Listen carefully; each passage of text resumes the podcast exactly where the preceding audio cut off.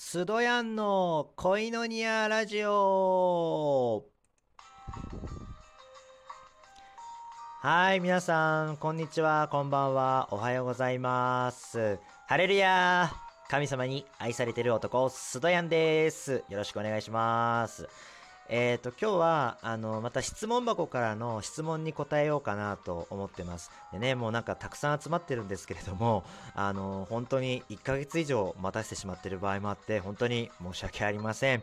で、で、で、そういうコーナー、で、今日はまた質問箱のコーナーなんですけれども、今日はその中で一つだけ、一つだけちょっと質問を挙げて、えーちょっと答えていこうかなと思ってます。ちょっとその、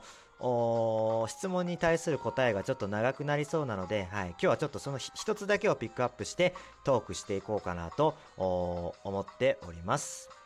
で、で、どんな質問かが、どんな質問か、えーご紹介させていただきます。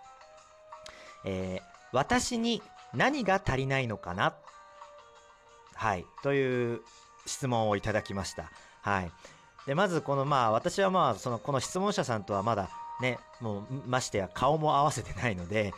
まあその人にとって何が今足りないのか、今どういう状況なのかっていうのは、まあ把握することができないので、具体的に何がっていう、まあちょっとそういうね、答え方はできないんですけれどもね。でなので、まあ何が足りないのかなってこう、いうよりかは、こう、すごい足りないことに対して、あの気にする必要はないんだよっていうちょっとそういう観点でちょっとまあトークしようかなと思ってます。であのまあちょっと勝手ながらその質問者さんの、まあ、ちょっと状況をちょっと考えたことはあのすごい自分自身のこう今の状態を受け入れることができていないのかなっていうのがちょっとあります。いつもなんかこう完璧主義を目指して自分はこうならなきゃああならなきゃで他人とも比較しちゃってああ私うんこれ足りないなあれ足りない頑張ろう頑張ろうと思ってもでも結局何か満たされないみたいな。うんなんかそういう状況にあるのかなってちょっと勝手に思いました。であのそのさっき言った自分を受け入れることができないっていうあのそのことについてちょっと話そうかなと思うんですけどもこのこれを自己需要っていうんですよね。あ、まあ、要は自己需要はその自分を受け入れるっていうこと。あるがままの自分を受け入れるっていうことが、まあ、自己需要っていうんですけれども。はい。あのー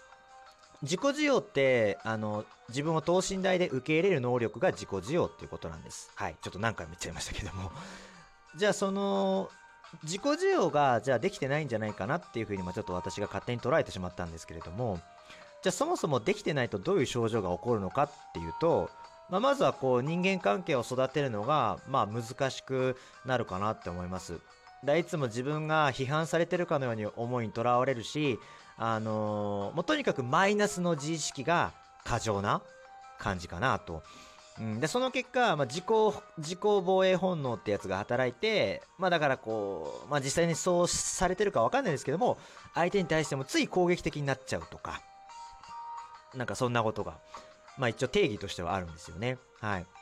でそんな自己需要ができてないと結構外観や健康に、まあ、結構現れるようになります。うん、聖書ではあのこういう御言葉があります。あの旧約聖書の信玄あ15章13節にあのこんな御言葉が書いてあります。心に喜びを抱けば顔は明るくなり心に痛みがあれば霊は沈み込むというふうにまあ教えてるんですね。はい。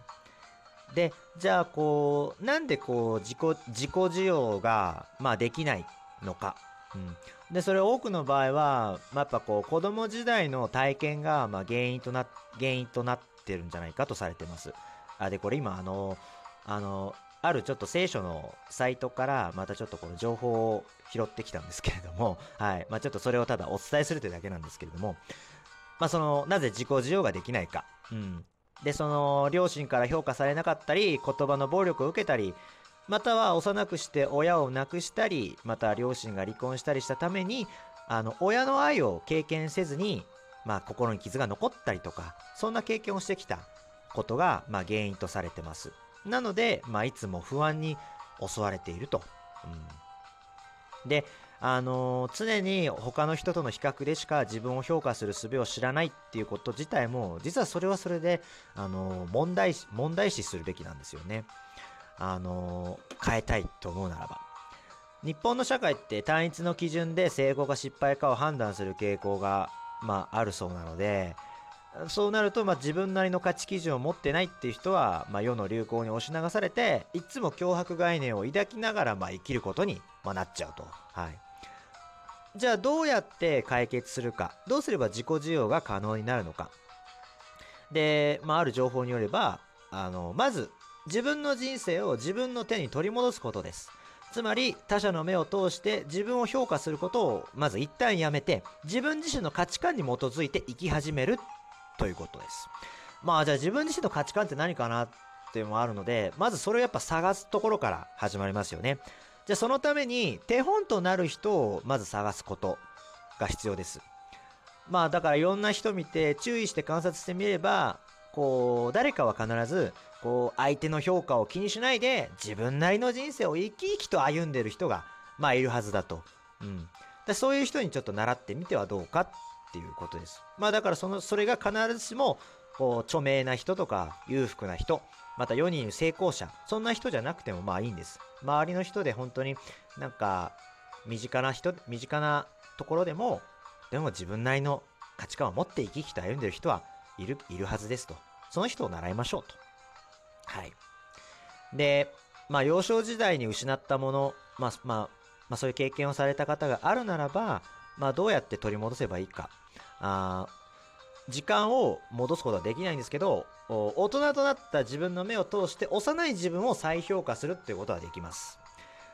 でこの点についてはあの聖書ではあ自分を再評価するための、まあ、あるこんな見言葉があります、まあ、これは以前紹介しました。えっ、とイザヤ書43章4節。あ私の目にはあなたは高価で尊い。私はあなたを愛している。はい。というふうに書いてありますね。これ以前もちょっと紹介した聖書の言葉なんですけどね。はい。人から認められなくても神様はあのあなたを高価で尊いと愛してるよっていうことをまあおしお伝えしました。ね。実際この言葉によってまあクリスチャンの人とかでもこうたくすごい励ましを受けたっていう人がたくさんいるんじゃないでしょうか。もちろんノンクリスチャンの人でもそんな方はいるかもしれません。だからこう、あなたはダメだ、あなたはダメだ、出来が悪いって罵倒され続けてきた人にとっては、こう、希望が持てる言葉ではないでしょうか。うん。だから私のことを聖書を通して神様は高価で尊いと評価してくださってるって思っただけでも、こう胸を張って生きることができるのではないでしょうか。で、また、あのー、その自己需要の解決策としてもう一つ重要なことがあります。で、それは在籍感の問題。あの罪の意識を持っていては本当の意味での自己需要っていうのができないです。まあ、人間はこう道徳的論理的倫理的存在なので、まあ、つまり心の中に良心が与えられてるってことですよね。その良心が日々こう私たちを責め立てる。ダメだダメだって責め立てちゃう。だからそういう在籍感を持ってる人は心の中でいつまでも自分を憎むし自分を裁くし自分が嫌いだから他の人ともまあうまくやっていけないっていうことなんですよね。だからそんな在籍感を拭い拭い去るためにどうすればいいか。まあ、こう、まずそれ、まずそのね、忘れるとか、人と比較して自分はまだ大丈夫って思っちゃうとか、あるいはとにかくいいことをしよう、ボランティアしようとかって思って、あのー、いろんな方法はあると思うんですけども、でも結局それが完璧に解決されるわけではないんですよね。いくらでも自分を責め立てちゃうことはあるし、いいことしても結局は自分が偽善者、こんなの偽善者じゃないかって思って虚しくなっちゃうこともあります。だ結局のところあの人間には有効なその在籍感の処理法っていうのがまあないんですよね。完璧な方法ってないんですよ。でもそんな時聖書ではこう私たちの内側にある在籍感を処理する方法をまあ教えてます。新約聖書の第2コリント5章21節にこんな言葉があります。罪と何の関わりもない方を神は私たちのために罪となさいました。私たちはその方によって神の義を得ることができたのです。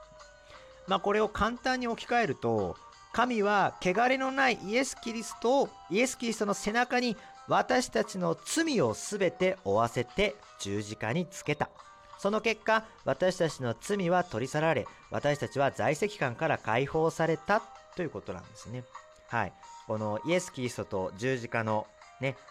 十字架の血潮と、まあ、その罪の許しについてはあの以前、まあ、私のラジオで話しましたけれども、はい、だか